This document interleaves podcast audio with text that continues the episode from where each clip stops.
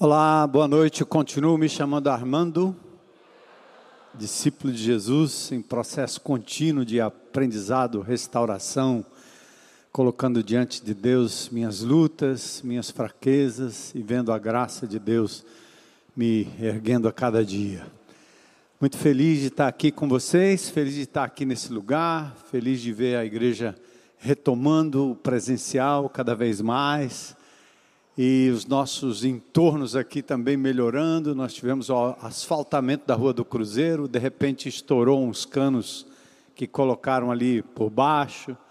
A Tigre esteve aqui, eu estava na rua aqui averiguando, o pessoal da Tigre veio para trocar os canos, defeito de fabricação, mas graças a Deus já foram repostos e logo logo o asfalto vai ajudar. Também aquele lugar perigoso ali em cima do viaduto, né, onde o pessoal caía numa cratera horrível. Graças a Deus passaram asfalto, não sei até quando dura, mas pelo menos estamos igual celebrando a restauração, né? Cobertos só por hoje. Vocês não imaginam a pressão que esse pastor faz em várias instâncias. Eles ficam perturbados do juízo comigo porque é de Brasília, Palácio da Abolição, no Palácio do Bispo, né, que não é meu, mas é do prefeito, o Denite, o pessoal está em férias, o último contato que eu fiz, um deles, mandatários aí, estava de férias nos Estados Unidos, eu disse, eu não quero saber das suas férias, eu quero que você resolva o problema aqui, por favor. É, ah, eu vou providenciar para deixar. Então é assim, né? Serviço público às vezes só vai desse jeito mas esse entorno que já foi muito pior em vários sentidos, né? Está melhorando e a cada dia melhorando o acesso, cada dia nos ajudando a termos esses momentos especiais, que não é só um momento de culto. Se você conhece bem esse espaço aqui, esse é um momento de convivência. Pela manhã nós temos o café da manhã aqui espetacular. Enquanto nós temos um grupo aqui, nós temos outro lá no conviver que está assistindo e ali comendo uma coisinha ou outra, mas tem os aparelhos que podem mostrar para eles também o que acontece aqui dentro. Queria convidar você a se colocar em pé, só para mudar de posição, a gente poder esticar as canelas aí. Nós vamos ler um texto de João capítulo 4, os versículos 31 a 34. Só alguns versículos. Esse evangelho de João é o evangelho muito especial, são quatro evangelhos na Bíblia, e o evangelho de João é considerado mais universal. E no capítulo 4 tem um, um texto muito especial, porque Jesus está nesse vai e vem, e ele está em, em, Jerusalém, naquela região da Judéia, depois ele sobe para a região da Galiléia, e ele passa por Samaria, era uma espécie de zona de perigo, quase uma faixa de Gaza, né? Aquele lugar difícil, porque em Samaria estavam aquelas pessoas que os judeus não suportavam e não comiam com eles e nem entravam na casa de samaritanos. Os judeus realmente odiavam os samaritanos porque eles foram em 722 levados para o cativeiro, aquelas dez tribos ao norte, e o império assírio ao invés de levar todo mundo, eles, eles faziam com que os assírios se misturassem com o povo local e assim eles perdiam um pouco daquele pedigree judaico. Por isso que judeu não gosta de samaritano. Mas Jesus, ao passar por aquela região, ele para. E ele não só para para uma samaritana, ele para, aliás, não só para os samaritanos, ele para para uma mulher e para para uma mulher que tinha vários maridos. Era uma, uma mulher com vários homens, que provavelmente outros. E os discípulos estão com Jesus. Então, primeira coisa inusitada é ele parar para falar com a mulher. E exatamente mais ou menos ao meio-dia, horário em que as mulheres que viviam de programa com seus amantes só iriam dormir já tarde, né? quase o sol nascendo, e elas iam ao poço tirar água mais ou menos ao meio-dia. E Jesus faz questão de parar, conversar com aquela mulher E logo depois entra esse texto da palavra de Deus, porque já é tarde, eu acho que Jesus ali passou a manhã naquele movimento e os discípulos estavam com fome e eles estavam preocupados com Jesus por conta da alimentação, ou seja, uma preocupação legítima. Então veja o texto aí comigo. Nesse ínterim, enquanto esse movimento todo aí de samaritanos, que depois até os amantes daquela mulher vieram para ver Jesus, nesse ínterim, os discípulos lhe rogavam, dizendo: Mestre, come, come, Senhor. Mas ele, o mestre, lhes disse: Uma comida tenho para comer que vós não conheceis. Os discípulos entraram em parafuso, porque será que chegou um novo fast food na cidade? Tem um novo restaurante aqui? Eu tenho, ele vai comer uma coisa que a gente não conhece, que comida é essa? Né? Então, diziam então os discípulos uns aos outros: ter-lhe-ia porventura alguém trazido o que comer? Acionaram aí o, o iFood, né? Mandaram alguém para trazer comida para ele? Disse-lhe Jesus: olha a resposta. A preocupação legítima dos discípulos com o alimento traz e oportuniza a Jesus uma resposta muito profunda, que não tem a ver só com a subsistência do ser humano, mas tem a ver com o reino de Deus. E nós cantamos isso agora. O reino chegou, está entre nós. E Jesus então responde: A minha comida consiste em fazer a vontade daquele que me enviou e realizar a sua obra. Repita comigo só essa frase, por favor. Vamos lá, juntos? A minha comida consiste em fazer a vontade daquele. Vamos repetir de novo, mais forte um pouquinho, vocês podem. Canta muito bem, super coral da IBC. E agora, né, os alunos na classe, o professor pede para ler e a gente vai ler uníssono aí, tá bom? Bora lá? A minha comida consiste em fazer a vontade.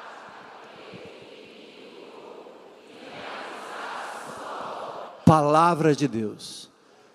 Senhor, que os nossos olhos sejam abertos, que o nosso coração esteja focado na tua palavra que entre as minhas palavras, meus pensamentos e a tua palavra exposta, o teu Espírito Santo, possa sinalizar para cada pessoa aqui hoje aquilo que é a tua vontade. O exemplo maior de Jesus, a nossa razão maior de ser e viver. Faz isso, Senhor. Faz isso, Pai. Te agradecemos pela igreja de Jesus, nesse momento difícil da história.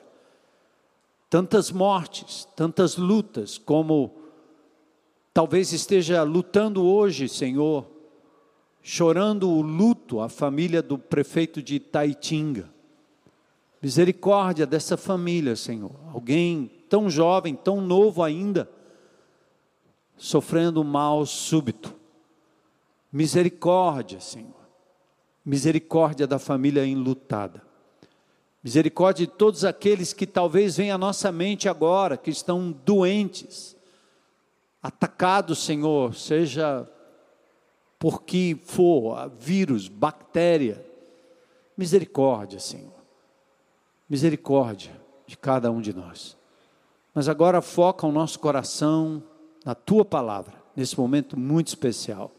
Nós te pedimos isso em nome de Jesus. Amém. Podem sentar.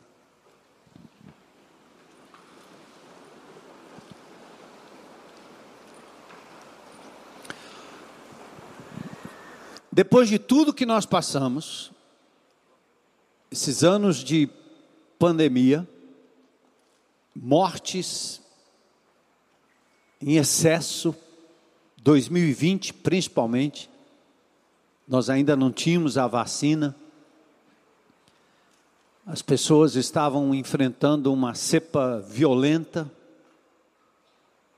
Depois, 21, e agora 22.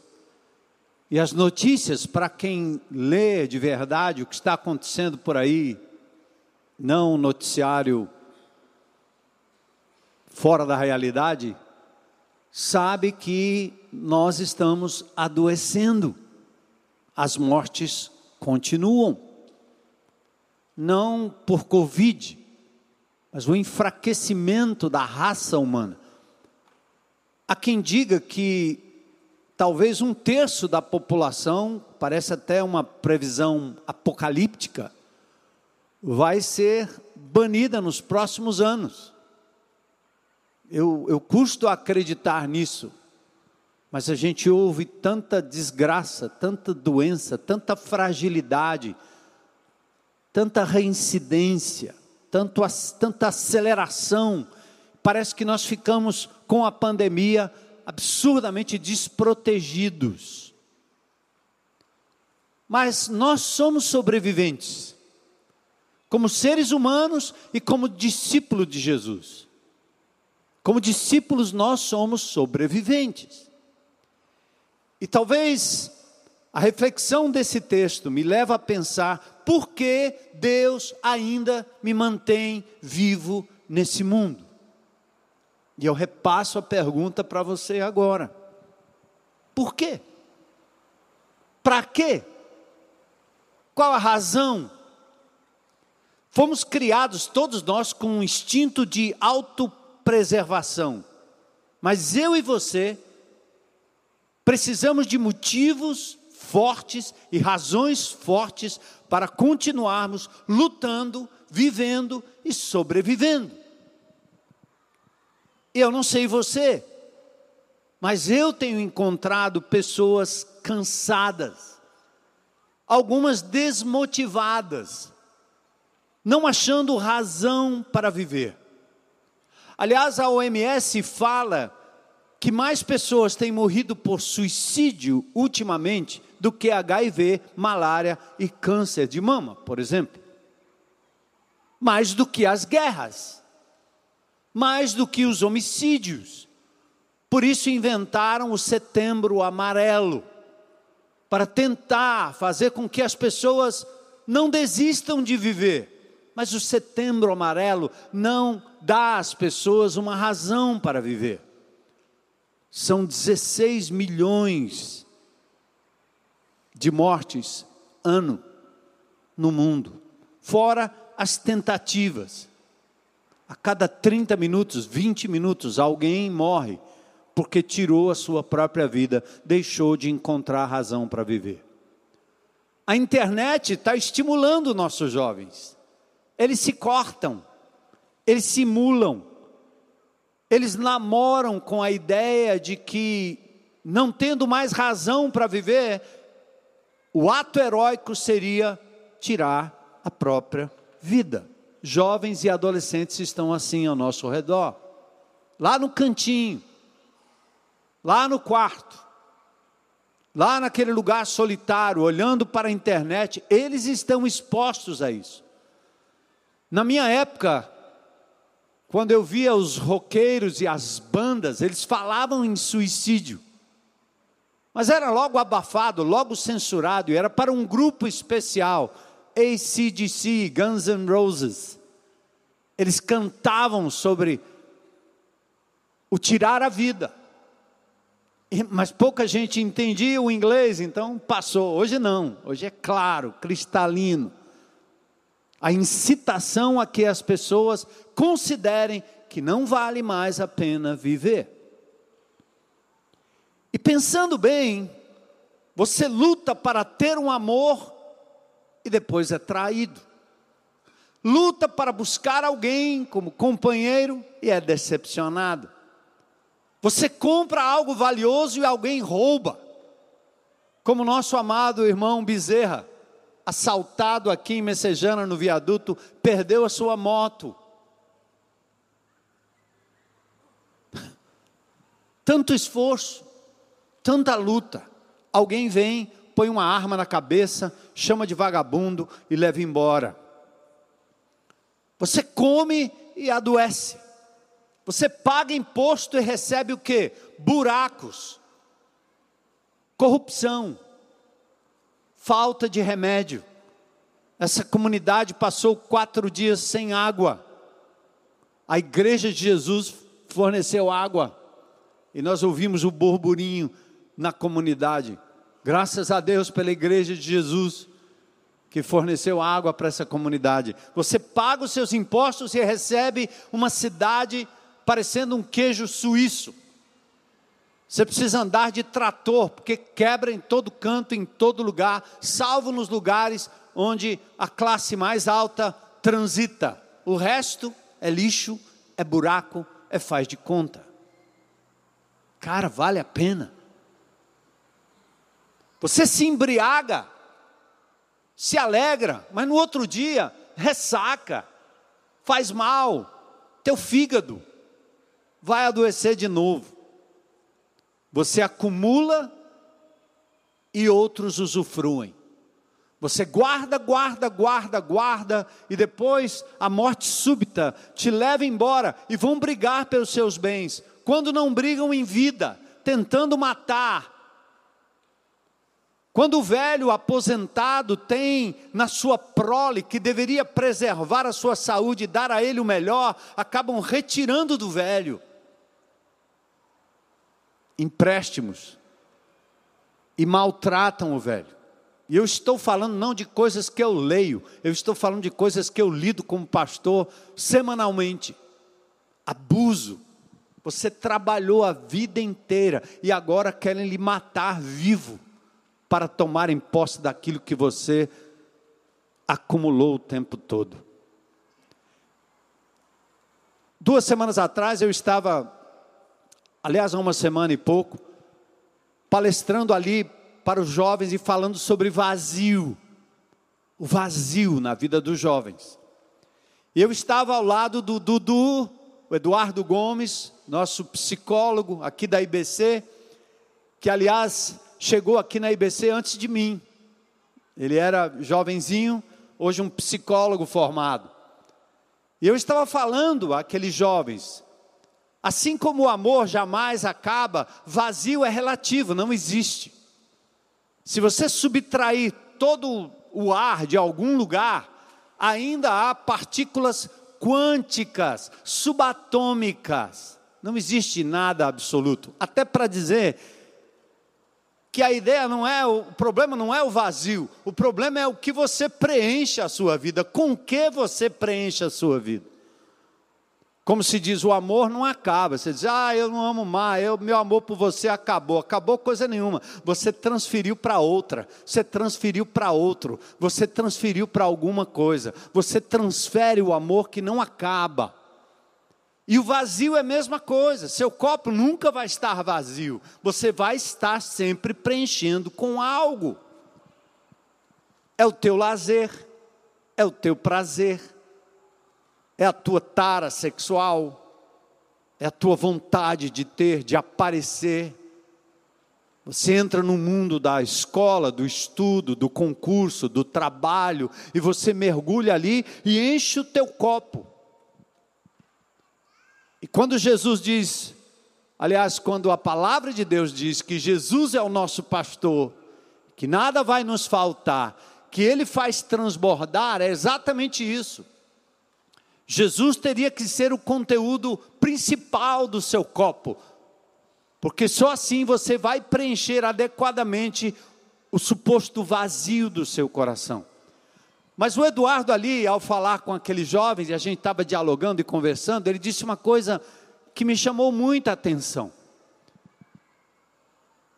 Ele ilustrou a vida de senhoras, nossas bisavós, tataravós,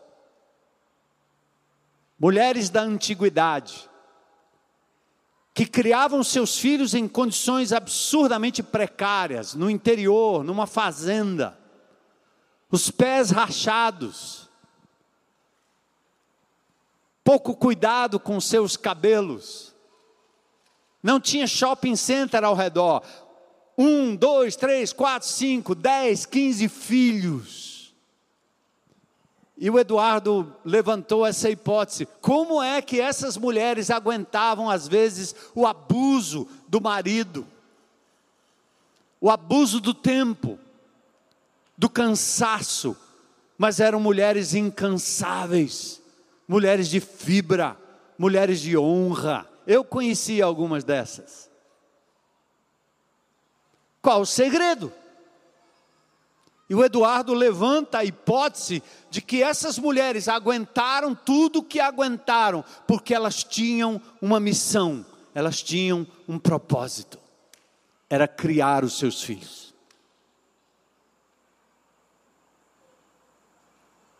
Quase a gente poderia dizer uma palavra chula ou semichula, que se dane o mundo.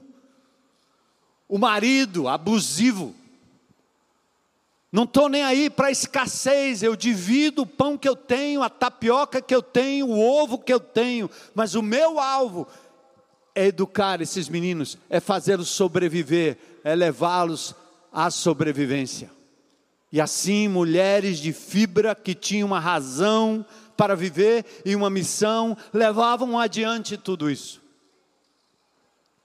Quando o menino tinha sonho de ser piloto de caça, depois acabei no exército. E você pergunta o que leva um indivíduo, como eu ilustrei outro dia naquele filme de 1917, o que leva um indivíduo a atravessar fronteiras, perigos, para levar um, uma, uma, palavra de alerta a, uma, a, uma, a um grupo que está correndo perigo de ser dizimado pelo inimigo, o que leva um indivíduo desse a arriscar a sua própria vida. Aquele soldado do filme encontra um lugar onde ele poderia ter parado ali, ficado com aquela mulher que o alimentou por um momento, dando o leite para ele, que era o leite da criança e dela, mas aquele soldado, ele usufrui ali temporariamente e prossegue atrás de bombas, correndo atrás do perigo. O que é que leva um indivíduo a fazer isso? Missão, senso de missão. Senso de missão. Qual era a razão de viver com contentamento dessas mulheres? Missão, a missão de ser mãe. E acabou o resto. Essa é a minha missão. Aliás, qual é a importância da missão? A gente, aliás, já aprendeu com Tom Cruise que a missão é impossível. é aquele aquele filme que Ethan Hunt era um indivíduo da missão impossível, um agente da Força Nacional, sempre incumbido de uma missão impossível. O filme dos anos 90 que refletia uma série de TV dos anos 60. É, a missão é impossível, mas ele leva adiante. Ele corre, passa por todos os perigos. Mas bora lá. Mais do que mulheres do passado, senhoras do, do passado, mães, avós, bisavós, tataravós, mais do que soldados numa batalha, numa luta, mais do que heróis de guerra, mais do que os próprios discípulos que lá no passado da nossa história como igreja deram suas vidas. O Coliseu não parou a igreja, mas o Coliseu matou muitos cristãos. E o sangue deles é que nos trouxe até aqui a palavra de Deus. As arenas. Nero tinha tanta raiva dos judeus e dos cristãos que ao aprisionar cristãos e colocá-los num lugar separado, ele fez a iluminação do seu palácio com tochas humanas. Queima. Quem segue Jesus, quem confessa Ó Christos, ó Curios, Jesus Cristo, o Senhor merece fogueira. Como Policarpo, um dos pais da igreja, o bispo de Éfeso, substituto de João, o último apóstolo, morreu assim. E quando perguntado, você não tem medo desse fogo? Ele amarrado disse: Esse fogo consome o meu corpo. Vocês enfrentarão o fogo do inferno eterno e eu estarei na presença do meu Deus. Por que esse homem fez isso? Por que ele só não disfarçou, só não disse, ó oh, César, ó oh, curioso? Por quê? Era fácil para se livrar, para compor, para sobreviver, afinal, come. Você merece comida, você merece prazer, você merece ter. Mas esses homens eram imbuídos de uma missão, eles tinham uma missão. E aqui eu quero focar de novo. Nós somos cristãos, nós fazemos parte de uma igreja, não de um clube. Nós nos sentamos aqui para refletir quem somos, qual a nossa missão. O que nós estamos fazendo aqui nesse mundo? Então, dominicalmente, semanalmente, toda manhã, nós estamos sendo levados a refletir nessa palavra da nossa missão. E Jesus foi o maior exemplo. E aí eu quero dizer para você: ou aprendemos com Jesus, ou imitamos o Senhor, ou aprendemos com Ele, ou nossa vida nunca vai ter sentido, nunca acharemos uma razão pela qual vale a pena viver. Nós vamos sofrer, nós não vamos servir, nem perseverar e nem sofrer por amor ao Evangelho. E o resultado disso não é que você escapa do sofrimento, você vira o sofrimento em pessoa, atribulado, correndo de um lado para o outro buscando uma autossatisfação, buscando fazer com que Jesus seja o grande arquiteto do seu mundo, do seu próprio plano. Jesus disse: A minha comida consiste em fazer a vontade daquele que me enviou e realizar a sua obra. É, qual a sua comida? De que você se alimenta? O que que move o seu coração? O que que traz para você prioridade de agenda? Como é que você planeja viver os anos que lhe restam? Perguntas difíceis, né, igreja? Mas são perguntas que vão determinar a diferença entre vida ou morte perguntas que vão determinar a diferença entre ter esperança e viver de forma desesperada, entre estar alegre ou triste, depressivo, para baixo, frustrado, porque os planos humanos só nos trazem isso, frustração. E a grande novidade é: Jesus nos deu uma missão, presta atenção, amados. Jesus deu a mim e a você uma missão, e talvez a palavra submissão quer dizer, queira dizer exatamente isso. Eu me submeto a uma missão dada pelo meu Senhor ser submisso a Deus, submisso a Jesus, indica incorporar uma razão para viver. Eu não saio à deriva, eu não paro para satisfazer as minhas próprias necessidades, mas eu cumpro a missão. Enquanto Ele promete estar comigo, o próprio Jesus nos deu uma missão e talvez esse seja o melhor sentido de submissão. Colocar a minha vida debaixo do seu plano maior. Mateus capítulo 28, versos 18 e 19.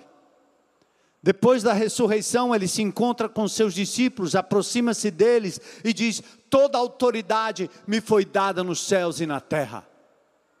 Na cruz do Calvário, Colossenses capítulo 13, 3, ele despoja principados e potestades, 2,13.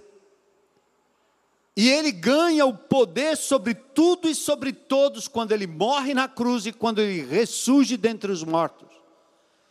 Ele diz: toda a autoridade me foi dada nos céus e na terra. E você diz: legal, eu tenho Jesus, ele tem toda a autoridade, ele vai satisfazer os meus desejos, ele vai ser meu sócio nos meus planos. Mas ele diz assim: não, vão, façam discípulos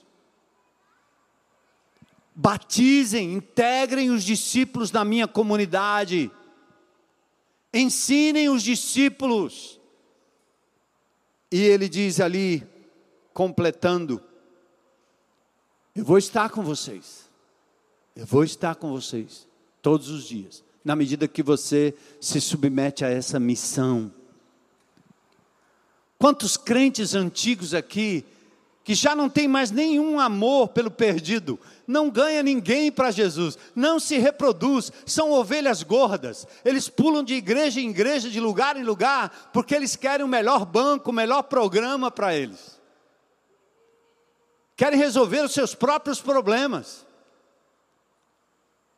e eles saem à deriva por aí, gordos como ovelhas gordas. Ezequiel capítulo 34 diz que a, a ovelha gorda, Deus abate porque ele quer a ovelha que reproduz, que reproduz, que reproduz, que reproduz. É como a figueira estéril.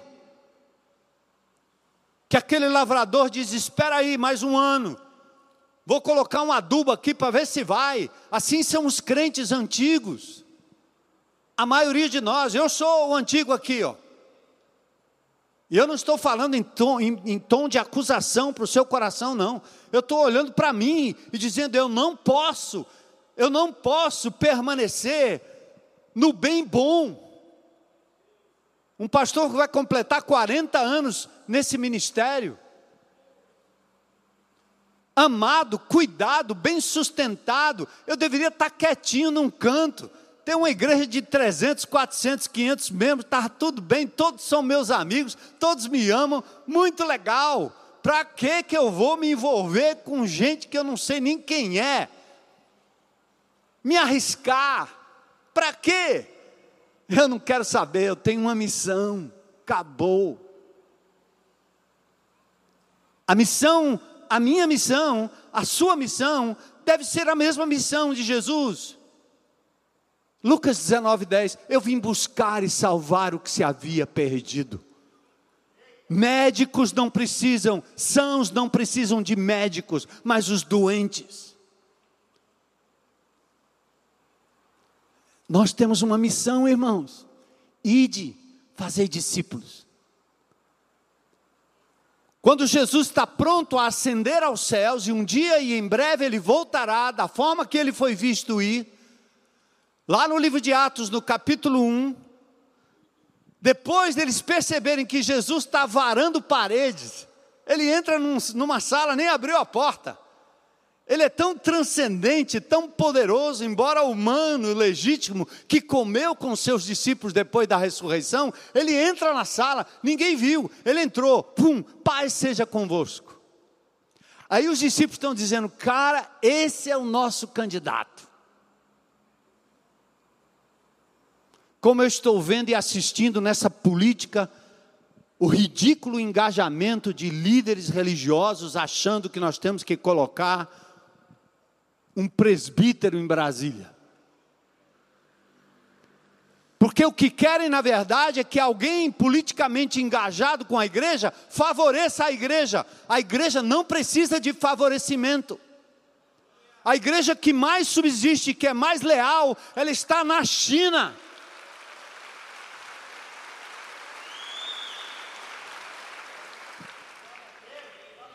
Quer que desenha? Eu estive lá. Estive no Japão, estive na Coreia do Sul, estive na China e vi os chineses na Coreia do Sul que não podiam ser filmados, não podiam ser fotografados. Quem eram aqueles chineses? Irmãos da igreja subterrânea, perseguidos, que morreriam se fossem identificados. Qual regime? Não interessa. O regime é Jesus governando sobre tudo e todos e mantendo a sua igreja, cujo Coliseu não teve poder de parar, e não há partido político, não há candidato político que pare a igreja de Jesus. Amém? Qual é a sua missão? Aí, naquele dia em que Jesus está prestes a ser assunto aos céus, os discípulos se aproximam dele e diz o seguinte: rapaz, nós estamos perdidos, lascados, a gente só apanha, esse esse imperador está matando a gente e nós somos aqui oprimidos. Agora que o Senhor diz que é o rei e tem todo esse poder, será este o tempo em que nós vamos invadir Brasília? Cara, você já andou por Brasília? Eu fui a Brasília. Toda hora eu recebo um convite para ir no gabinete do fulano, gabinete do Beltrano, para ir lá bater foto com fulano, para bater foto com Beltrano. Eu já fui a Brasília várias vezes. Na maioria das vezes. Um eu fui lá porque me deram a palavra. E na outra eu fui com minha mulher para andar pelos ministérios naquele sol quente e ar seco para orar. Saímos orando igual dois doido para lá. Vamos para Brasília? É disso que está cheia a sua cabeça? Botar Jesus em Brasília é o que os discípulos queriam. Será este o tempo em que restaures o reino a Israel? Jesus responde: Não vos compete conhecer tempos ou épocas que o Pai a si mesmo reservou, mas eu vou dizer o que é que vocês vão fazer agora. Ah! Vocês vão receber poder ao descer sobre vós o Espírito Santo. E vocês vão ser minhas testemunhas em Jerusalém, Judéia, Samaria e até os confins da terra. Chegou até nós, gente. O reino chegou até nós. Porque Jesus nos deu uma incumbência, nos deu uma missão. Vocês são minhas testemunhas.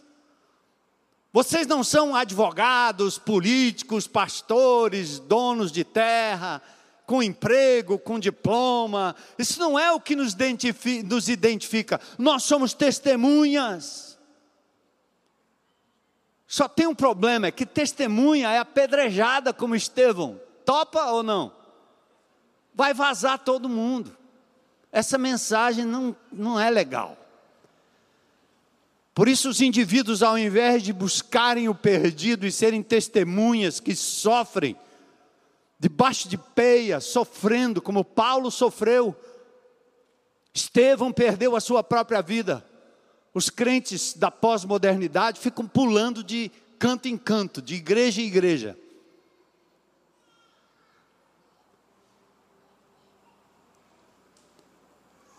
Nós temos uma missão. Vocês vão ser minhas testemunhas. E olha que coisa linda que ele fala em João, lá no capítulo 20, verso 21. Ele entra no lugar onde os discípulos estão e diz: Pai, seja convosco. Presta atenção, do jeito que o Pai me enviou, eu vos envio. Palavra enviado, apostelo, enviar. Eu vou dizer que me dá nojo ver homens de Deus usando seus títulos misturando com política.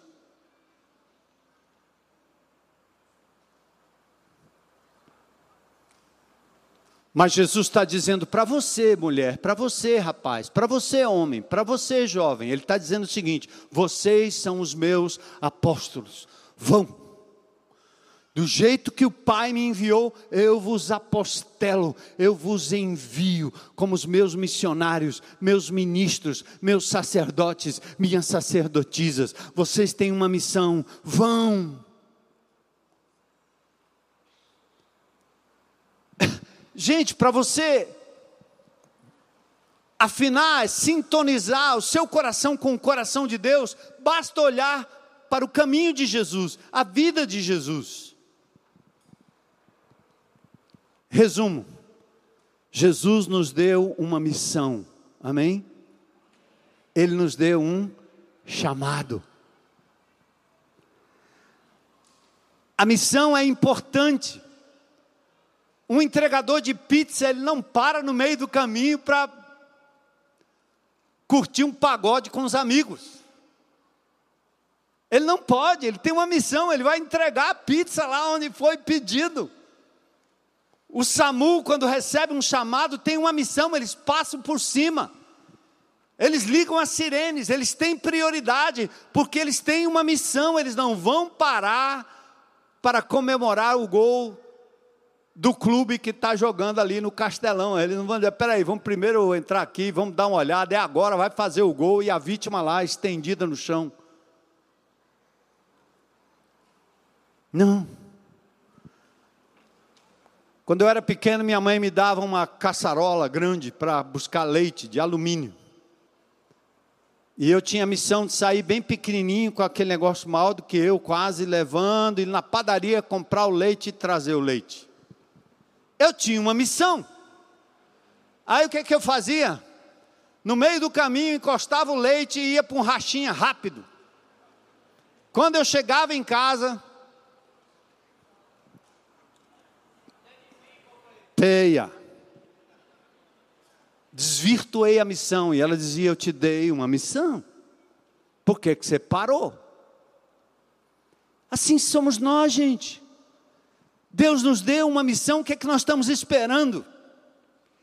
A missão dita as prioridades, pastor Simão ministrou o nosso coração nesses dias. Eu não estou dizendo que você não deva comer, que você não deva trabalhar, que você não deva estudar, que você não deva acumular, que você não deva ter alguma coisa, que você não deva se divertir. Não é isso. Pastor Simão nos ensinou ontem a, a clareza.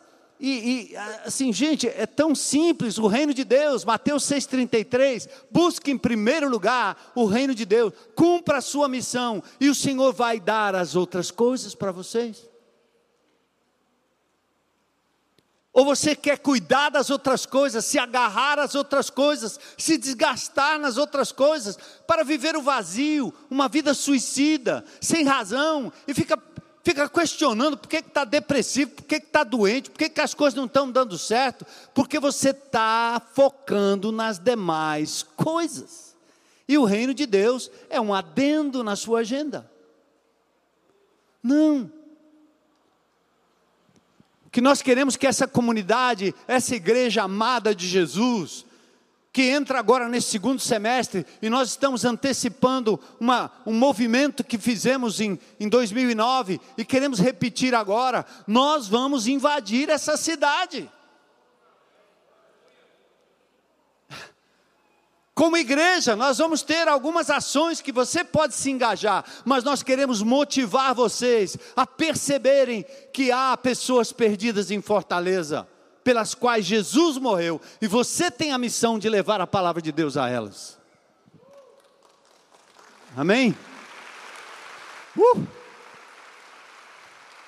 Eu não sei quantos vão comigo, mas eu vou. A missão dita minhas prioridades. A missão mostra a minha relação com este mundo.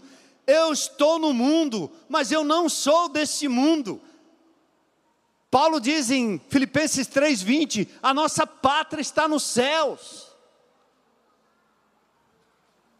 Eu abro mão dos meus interesses pessoais ou até familiares tudo que eu tenho e tudo que eu sou torna-se um instrumento para o avanço do reino de Deus. A minha casa, meus bens, o meu carro, tudo se transforma num instrumento para a expansão do reino de Deus. Entende, irmão?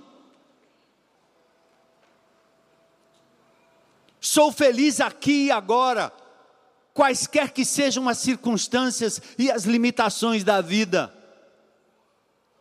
Eu quero retirar da minha vida os obstáculos da missão. Primeiro, é tirar da minha cabeça o desconhecimento. É religar de novo, novamente a missão e dizer: Senhor, eu entendo, eu tenho um chamado, eu tenho uma missão, é buscar e salvar o que se havia perdido. 1 Pedro 2,9 diz: Vocês são raça eleita, sacerdócio real, nação santa, povo de propriedade exclusiva de Deus. E aí você pensa logo: que maravilha, eu sou tudo isso, então eu vou ganhar de Deus isso, vou ganhar de Deus aquilo. E você corre atrás dos discursos positivistas. O crente não é para ser pobre, o crente é para ser rico, o crente é para ter muito, o crente é para viver saudável, o crente é para não ficar doente, não precisa tomar remédio, está tudo certo, tudo resolvido, tudo em função do eu. Que reino é esse? Quando Pedro diz que nós somos tudo isso, inspirados pelo Espírito Santo, ele diz: a fim de. Eu te faço isso com uma missão precípua proclamar as virtudes daquele que vos chamou das trevas para a sua maravilhosa luz. Amém?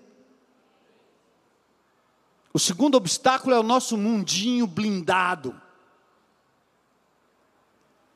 Quando Jesus se aproxima da mulher samaritana, ela diz assim: Como você, sendo judeu, pedes de beber a mim, que sou mulher samaritana? Pedro não iria, porque para ir para para a casa de Cornélio, ele teve que receber uma visão.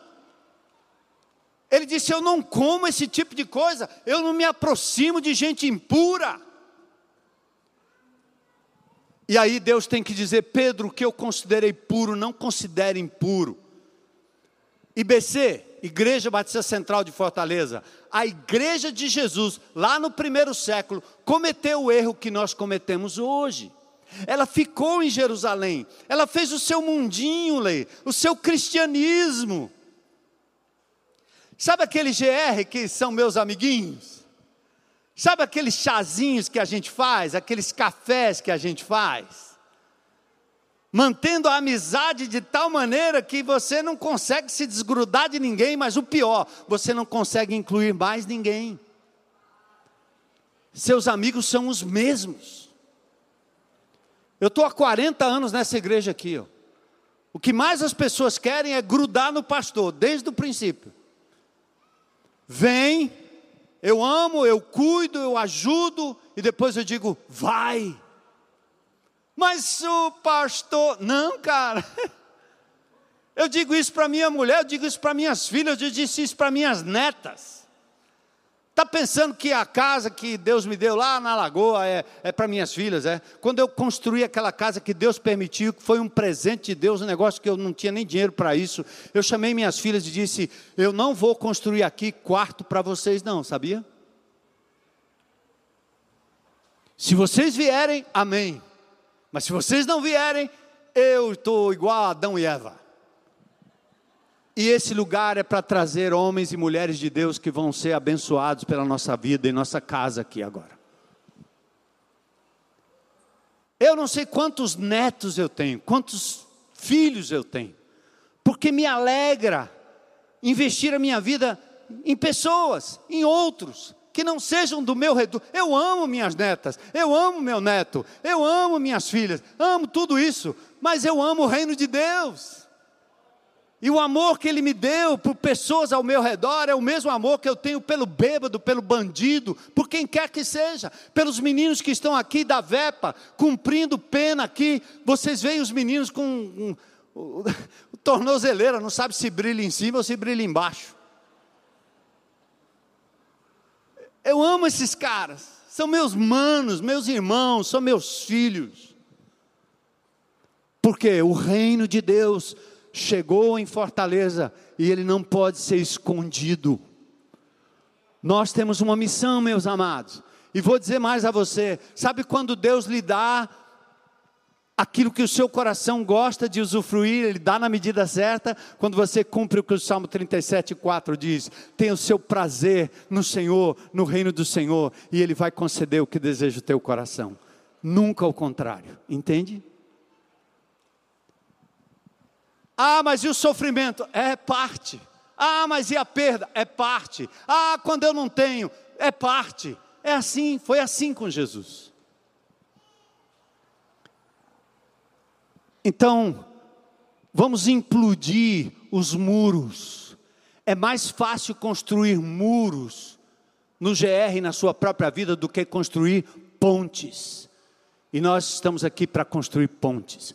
Jesus para do lado de uma prostituta, vamos chamar assim, uma mulher que tinha cinco, sete maridos, duzentos maridos. Ele para ao lado daquela mulher. E sabe o que, que ele faz? Ele olha para ela e diz assim: Me dá água. Ele fez aquela mulher importante, dizendo: Eu, eu preciso de você, me dá água. E ele fez uma ponte ao coração daquela mulher. Depois ele fala de água viva. que é muito além da água natural e consegue levar aquela mulher a Cristo que se torna uma evangelista, ela larga o cântaro, vai atrás dos seus amantes, e quando Jesus olha para os seus discípulos e diz assim: Você está pensando que ainda falta quatro meses até que a ceifa aconteça? Você está esperando o quê, meu irmão? Você tem 200 anos de crente, já frequentou 200 mil aulas de escola bíblica dominical, e você ainda quer mais? Vai engordar com o quê? A gente ensina um mapa para os crentes, responsabilidade pessoal. Abre a palavra de Deus, medita, o Senhor vai falar com você, Ele vai te ensinar. E você fica o resto da vida querendo ser um teólogo da palavra de Deus, mas uma videira ou uma árvore, uma figueira inútil, sem frutos, sem frutos, sem. Qual foi a última vez, meu irmão, que você conduziu alguém do reino das trevas para o reino da luz? Deus deu uma missão para você. Sai semeando, sai semeando, os frutos vão chegar, sai semeando. Aí nós estamos aqui preocupados, né? Eu sempre recebo, vocês não imaginam o tanto de recado que eu recebo. Pastor, muita gente saiu da IBC. Aí a minha pergunta é: foram para o inferno? Estão no inferno? Não, pastor. Ah, não. Então, que, que, qual, qual o problema? Mas saiu brigado, saiu não sei o quê, saiu não sei o quê. Meu Deus, Senhor, não quero saber. Ah, mas tem que, mas tem que, mas tem que, a igreja vai acabar, a igreja vai definhar, a igreja vai não sei o quê. Se eu não tiver missão, definha mesmo. Porque eu vou ficar depressivo, vou ficar cuidando desses irmãos. Sabe o que está acontecendo? Deus está fazendo. Hoje, alguém de manhã disse para mim, pastor, eu vou fazer uma conta rápida aqui de quantos pastores estão no ministério que saíram da IBC. Uns que saíram sob a bênção, outros que não. Eles são missionários, estão lá, estão indo, vai embora, vai meu irmão, vai na bênção de Deus. E tem um negócio engraçado: eles saem da IBC, mas a IBC não sai deles. Eles ficam com as metralhadoras aí, né? Tá atacando para tudo quanto é. Pá, pá, pá, pá, o pastor, a igreja, pá, não sei o quê, porque não faz, porque não faz. Meu amigo, você não saiu da IBC, por que a IBC não sai dentro de você? É isso aí, né? Falem mal, mas fale de mim, é bom, né? Mas o meu alvo não é esse, irmãos. Nosso alvo não é esse. Nosso alvo, Lucas capítulo 15, três itens perdidos. Uma ovelha perdida mobilizou o pastor atrás dela, deixou as 99 e foi atrás da perdida. Uma dracma perdida, uma moedinha perdida no lencinho da judia. Ela varre a casa toda atrás da moeda. Por que atrás daquela se já tem aquele tanto todo? E o filho da mesma forma, o filho pródigo, o filho perdido. Nós estamos aqui como igreja para proclamarmos as virtudes daquele que nos chamou das trevas para a sua maravilhosa luz. Isso aqui não vai ser nunca um clubinho, nunca vai ser. Nós não temos essa propriedade aqui para nós. Todo mundo que entra aqui fica impressionado, mas essa propriedade é para que os perdidos desta cidade saibam que aqui tem um lugar que a paz de Jesus reina um lugar que podemos ensinar pessoas, levantar pessoas, como o testemunho que nós ouvimos dessa mulher. Poder de Deus. Eu tenho agora senso de pertencimento. O reino de Deus chegou nesta comunidade em 98, transformou bandidos em homens de Deus. Por quê? Alguém saiu da zona de conforto lá da aldeota, num ar condicionado, num lugar bonito que nós poderíamos construir, para vir para cá ter calor, passar por cima de buraco. Porque tem uma missão. Então eu vou pedir para o pessoal do louvor subir e fechar com um desafio para você. Deus não está querendo tirar o que você conquistou na sua vida. Ele está querendo que você entregue e diga: Senhor, é para o teu reino. Desde os 11 anos de idade eu dirijo. Desde pequeno, Deus me deu uma habilidade com, com a máquina, com o carro, com a corrida. Foi o kart, foi corrida em Interlagos, foi uma, uma série de coisas. Depois, o off-road aí, né? Aí, eu morava ali no Parque Del Sol, um irmão arrumou um, um, um flatzinho para eu morar ali, tranquilo. Eu estou lá, 50 metros quadrados no flatzinho. Eu não sei se ali é beira-mar. Quando eu digo que é na beira-mar, o cara acha que eu moro naqueles cantos. É, é, lá é Mucuripe. Mas eu tenho orgulho de estar lá na estação iate, bem pertinho ali do Mucuripe. Flatzinho. Aí debaixo dos carros, do, tem tanta gente no flat, tanto carro, que a garagem é embaixo. E o homem o, o, constituíram lá os manobristas. Aí os manobristas, coitado, todo mundo entra, uma fila, duas filas, três, todo mundo entra com o carro de frente, bota lá. Primeiro você tem que sair da avenida principal, entrar à direita numa rua estreita, dividida com outro prédio. Depois você tem que entrar à esquerda para dentro do negócio. E aí vai. E um dia eu pensei, rapaz, vou ajudar esses caras aí. Deus me deu uma habilidade e eu vou botar a habilidade à prova. Todo dia que eu chego, eu vou na avenida, entro de ré, e o povo fica olhando aquele carro entrando de ré. Eu entro de ré, entro de ré, de ré na ruazinha. Ah, pode ter carro do lado, de frente, moto. Aí entra para cá. Aí quando eu entro, o manobrista fica, bota a mão na cabeça no começo. E, rapaz, como é que você entrou aqui desse jeito? Ele disse, não, rapaz, porque eu dirijo desde pequeno. Depois de novo, como é que é? Não, porque eu, eu gosto de rally. Ah, o senhor é de piloto de rally? É, piloto de rally e tal. Ah, que legal. Tal, não sei o quê. Criamos um vínculo. E hoje, dois deles estão lendo a Bíblia comigo. Um disse, eu quero ir na sua igreja. E eu nem convidei. Aí teve um dia, eu já acho que eu já contei isso aqui para vocês, mas eu vou repetir. Como Deus usa uma coisa que eu gosto, que eu tenho, e esse ano eu estou inclusive parando, né? Quase tudo, estou dando um freio aí. Porque eu não sou escravo dessas coisas. Meus alvos são outros, minhas prioridades são outras. Mas Deus é maravilhoso. Aí teve um dia que ele, ele agora sabe, né, que eu sou piloto e tal, de rally.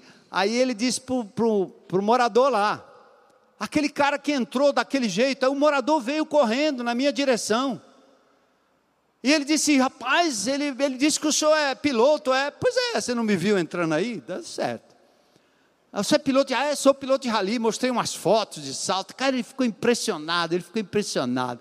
Aí eu fiz uma outra coisa que Deus me deu, que é legal, a minha idade. Eu vou fazer agora, o ano que vem, 70 anos. Eu nasci em 53.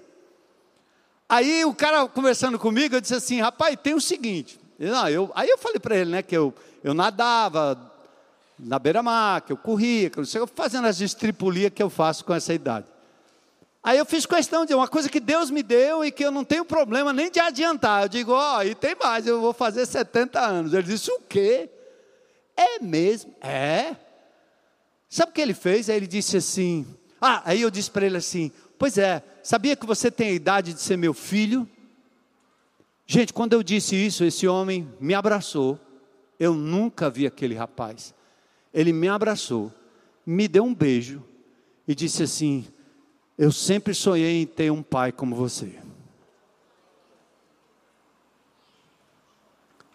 Pontes. Eu abracei ele e disse: Jesus me adotou, eu adoto você.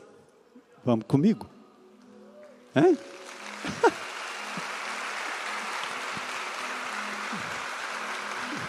e aí, irmão, vamos perder a oportunidade? Vamos parar? Vamos esperar a morte chegar? Vamos esperar correr na maca do hospital para você dizer: Oh Senhor, deixa eu abrir minha boca?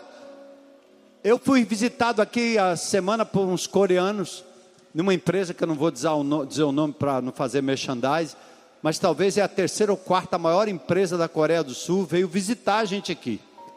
E a história é do dono que recebeu a notícia de que ele teria alguns dias de vida. E naquele dia ele decretou que o negócio dele, a partir daquele momento, ia ser um instrumento para a evangelização do mundo. E eles investem em igrejas locais, em projetos sociais, para que o Evangelho de Jesus chegue no coração das pessoas. E eu conversando com esses coreanos aqui, foi muito legal. Então, meu amado, minhas habilidades são minhas habilidades, mas as suas habilidades, Deus deu para você. Você acha que Ele deu só para você, só com propósito? Quer fazer churrasquinho com seus amigos? Inclua outros amigos, os improváveis. Inclua, como Jesus, inclua a samaritana, inclui o Mateus, cobrador de impostos. Vamos, igreja de Jesus. Quanto tempo faz que você não teve o privilégio de levar alguém a Cristo? Ou que você teve, perdão? Quanto tempo faz? Chegou a hora. Então eu tenho uma missão, eu tenho um chamado. Você pode dizer isso? Eu tenho uma missão, eu tenho um chamado. Eu tenho uma missão, eu tenho um chamado. Não deixe a sua vida perder o sentido, não deixa você viver o que Eclesiastes diz, correr atrás do vento. Os dias estão se passando, o tempo está passando e o reino de Deus está entre nós. Vamos juntos, irmão? Juntos? Vamos? A primeira coisa que eu quero fazer aqui para a gente fechar, perguntar se alguém se enquadra nessa de viver a vida atrás de preencher o vazio, o buraco. Tem estado e andado frustrado. Mas hoje eu quero dizer: Jesus quer encher o teu copo, o teu cálice. Jesus quer encher o seu coração e a sua vida. Ele é a resposta. Ele é vida. Ele é razão de viver. E se você quer entregar sua vida a Jesus, talvez você está aí na internet, faz isso agora. Diga, eu quero entregar Jesus, a minha vida a Jesus, quero fazer dele o meu dono, o meu Senhor, quero submeter a minha vida, tudo que tenho e sou a Ele. Se tem alguém, levanta sua mão aí onde você está. Tem alguém na congregação aqui? Glória a Deus, glória a Deus, glória a Deus, glória a Deus, glória a Deus. Glória a Deus, estou vendo lá atrás também. Glória a Deus, glória a Deus. Aleluia. Entrega teu caminho ao Senhor, confia nele, o mais ele fará. E talvez a minha pergunta agora é para você, crente em Cristo Jesus. Quando eu falo crente velho, né? Eu sou um crente velho, ou um velho crente. Falo com carinho, porque eu tenho a certeza de que Deus quer fazer brotar no seu coração o primeiro amor voltar ao início de tudo, te tirar da mornidão e dar propósito àquilo que você já tem em mãos, porque Deus tem lhe dado. Se eu tiver algum crente em Cristo Jesus que hoje à noite diz: Eu entendi, pastor, tem uma área da minha vida que eu quero submeter ao Senhor, ou algumas áreas, ou todas as áreas, a fim de que eu possa cumprir de fato a missão intencionalmente se tiver algum irmão em Cristo ou irmã em Cristo, por favor, fique de pé na presença de Deus. É um gesto. É um gesto de entrega.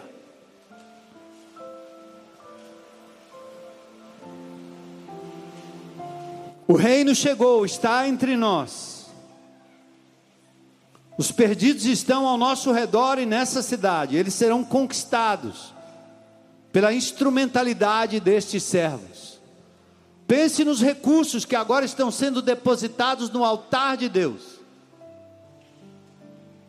Usa, Senhor, para a glória do teu nome, que a gente escreva na história de Fortaleza, que nem os governantes, nem a política, nem a pandemia, nem o Covid, nem a chikungunya, nem o perigo, nem a espada, nem os assaltos, nem as gangues, nem as facções, nem os corruptos.